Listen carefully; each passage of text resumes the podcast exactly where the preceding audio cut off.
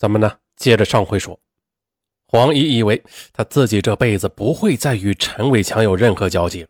谁知道这年十一月啊，陈伟强他居然毫无征兆的又返回了北京。他就这样抱着一束玫瑰找到了黄姨，并且向他陈述大半年来自己与父亲的情况。我爸的手术前前后后花了二十二万元，并且家里背负了九万元的债务。当时我没能给你一分钱的手术费，我实在是无能为力，请你原谅我。这几个月来，我寸步不离地守护着父亲，所以我抽不出时间来北京看你。可是呢，见黄衣他面无表情，陈伟强却巧妙地赞美他道：“啊，我爸康复出院后，街坊四邻都夸我找了个通情达理、贤惠大度的好女友呢。要是没有你的理解，我爸不可能康复的这么快。”可是这个陈伟强的甜言蜜语啊，并未激起黄衣心中的波澜。没有办法呀，陈伟强转而又找到了王建，指责王建趁人之危。哎呀，话不投机，这对昔日的铁哥们便扭打了起来，两人呢都挂了彩。而接下来的陈伟强呢，他一直没有找工作，天天纠缠着黄衣，一直到二零一三年十二月九日，因为情绪波动太大，加上睡眠不足。黄衣的脑瘤又出现反复了，此时的他头痛眩晕，食欲下降，视力模糊，再次的住进了天坛医院。而此时的陈伟强和王健呢，却同时的在医院守护他。这对情敌啊，经常当着他的面争执，甚至出现肢体冲突。再后来，陈伟强赶回原单位，向老同事哭诉：王健人品有问题，都说朋友妻不可欺啊，可他呢，却是朋友妻啊。不客气，同事们也是义愤填膺，开始排斥并孤立王建。王建他感受到巨大的压力。不仅如此啊，陈伟强还交代黄衣一封信，这是我爸写给你的，希望你能耐心看完。黄衣打开信，只见陈父写道：“小黄，对不起啊，我在这里向你道歉了。我恨自己为什么不死，要是我当初死了。”你们之间也就不会有这么多纠葛了。伟强为了我丢了工作，如果他再失去爱情的话，那我这个老头子就没有活下去的勇气了。看到这里呀，黄姨纠结了起来，她暗自在心中问自己：莫非自己真要错过一个有孝心的好男孩吗？拿不定主意的黄姨又将陈父的信拿给了王建看。王建浏览过后，黯然神伤。小易啊，不单单是你，咱们都承受着巨大的压力。爱情的决断权在你自己的手中，你做决定吧。一个是自己的初恋，一个曾与自己生死相依。黄衣他不知该选择谁了。为了捂暖黄衣的心，同时弥补对他的亏欠，陈伟强每天在出租屋煲好营养汤送到病房。担心黄衣住院寂寞，便送给他一部平板电脑，并且啊，一有机会，陈伟强就动情的回忆与黄衣的美好过往。如烟的往事一幕幕的在黄衣脑海中回放。虽然他与陈伟强没有患难，但却有过美好。初恋中的很多第一次，是一辈子也无法忘怀的。不知不觉间，黄衣情感的天平向陈伟强倾斜了。十二月二十七日，黄衣的病情彻底稳定了。陈伟强将他接回出租屋。离开的时候，他再次央求黄衣：“让我们重新开始好吗？”黄衣沉默了良久，点了点头。第二天，两人一同找到了王建。黄衣向王建表明了自己的态度。陈伟强将王建曾为黄衣垫付的三万元钱还给了对方。王建内心很痛苦，但是他没有责怪黄衣。祝你们幸福。从此以后，我不会再见你们。黄衣与陈伟强离去后，咸涩的泪水流了王建一脸。转眼间到了二零一四年二月，陈伟强进入顺义汽配城上班，工作稳定后，他向黄衣提出了结婚。此时啊，黄衣已经二十八岁了，他答应了，两人将婚期定在八月八日。二零一四年七月十三日凌晨五点，环卫工人在顺义精密路清扫绿化带的时候，突然发现林中横卧着一具男尸，他当即报警。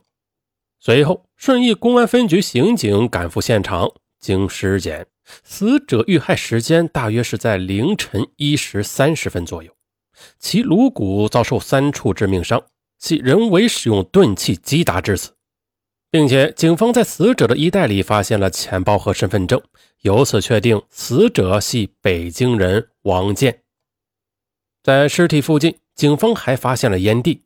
尾部呈现出清晰的牙齿咬痕，并且燃烧的痕迹比较特殊。七月十五日，警方将烟头作为重要的物证送往北京市公安局刑侦技术实验室进行检验提取。DNA 的数据库中比对结果显示，这枚烟头的主人是二十四岁的胡吉学，河北保定人，曾经因为盗窃被判刑两年。七月十六日十四时，顺义警方在保定城乡结合部的一处建筑工地上将胡吉学抓捕。经审讯，胡吉学交代了谋杀王建的犯罪事实。他说自己与王建并不认识，并且呢也是无冤无仇。之所以害王建，是受陈伟强指使行凶。当晚二十二时三十三分，顺义警方在陈伟强的暂住地将其控制。经过突击审讯，陈伟强供述了雇佣胡吉学谋害王建的经过。原来呀，一年前的陈伟强的父亲，他并未患肝癌，只是因为当时黄姨病情来势汹汹，并且手术费用超过二十万元，陈伟强萌生了与黄姨分手的念头。可是啊，他又开不了这个口。最后呢，他谎称其父患了肝癌，将黄姨抛给了铁哥们王建。试图让他自生自灭。陈伟强本以为啊，王建照顾黄衣最多也就半个月就会撒手不管的，那谁知道他不离不弃，不仅帮他筹集手术费，还用优美的琴声让他从昏迷中清醒过来。二零一三年八月，陈伟强从老同事那里得知了这个黄衣与王建成了恋人，虽然他心里别有些滋味啊，但他自觉是无颜面对黄衣与王建了。决定在吉林发展，可哪知道，在两个月后，陈伟强无意中从黄衣的亲戚那里了解到，他将继承九百余万元的财产。这一下，他顿时肠子都悔青了。二零一三年十一月，他谎称父亲肝癌康复，匆匆的赶回北京接管爱情。在这期间呢，他为了夺回黄衣，处心积虑的在王建的公司散布谣言，给他施压。他百般呵护黄衣。还请人模仿父亲的笔迹给黄衣写致歉信，就这样多管齐下后，这个陈伟强终于让黄衣回到了自己的身边。就在二零一四年七月五日，王建偶然的从同事那里得知了陈伟强的阴谋，仗义率真的王建将陈伟强约到了朝阳公园，愤怒的指责他，声称要将真相告诉黄衣。陈伟强他当时就慌了，他说。你是不是想让黄衣重回你身边？王建他一声冷笑：“哼，我已经有了心仪的女孩了，我不可能再与黄衣有任何的交集。我只是不忍心单纯的黄衣一辈子生活在欺骗中。那，你到底想怎么做？哼，你必须将真相告诉黄衣，向他道歉，求得他的谅解。”陈伟强答应了。陈伟强从此他坐在了火山口。那说明真相的话，黄衣肯定会与自己分手啊。可这隐瞒不说，那王健总有一天会将真相告诉黄衣的。陈伟强不想失去黄衣，更不想失去马上就要到手的九百余万元的财产。只要结了婚，他就能住上自己的房子，开名牌轿车，过上梦寐以求的体面生活。可，可是王建呢？却能轻而易举的就将自己的未来化作泡影。想到这里，陈伟强将心一横，决定灭了王建。陈伟强与无业游民胡吉学有过几面之缘。七月八日，他找到了胡吉学，提出用十万元请他杀一个人。胡吉学他没有固定收入，十万元对他来讲那有致命的诱惑，他就答应了。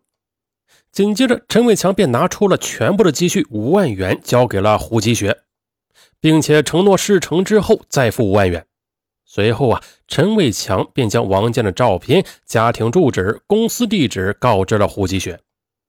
七月十二日晚上，王建与几个朋友在顺义区的一家大排档喝酒，深夜十二点多才散的场。王建准备打车回家。而一直租车尾随的胡吉学将车停在了王建面前，表示啊愿意以三十元送他回家。深更半夜打出租车很难呐，王建就上了他的车。凌晨一时二十分左右，轿车行驶至顺义精密路的绿化带的时候，王建下车撒尿，胡吉学拿出事先准备好的铁锤，跟着下了车。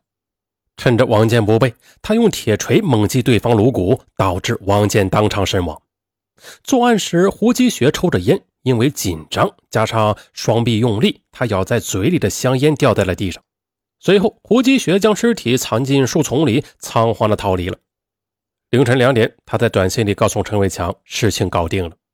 次日上午，陈伟强将从亲戚那里借来的五万元打到了胡吉学的银行卡上，胡吉学逃往保定。二零一四年七月二十四日。黄一在得知陈伟强是谋害王建的幕后真凶时，他悲痛欲绝。他后悔自己没有看清陈伟强的虚假面目，被爱情阴谋蒙蔽。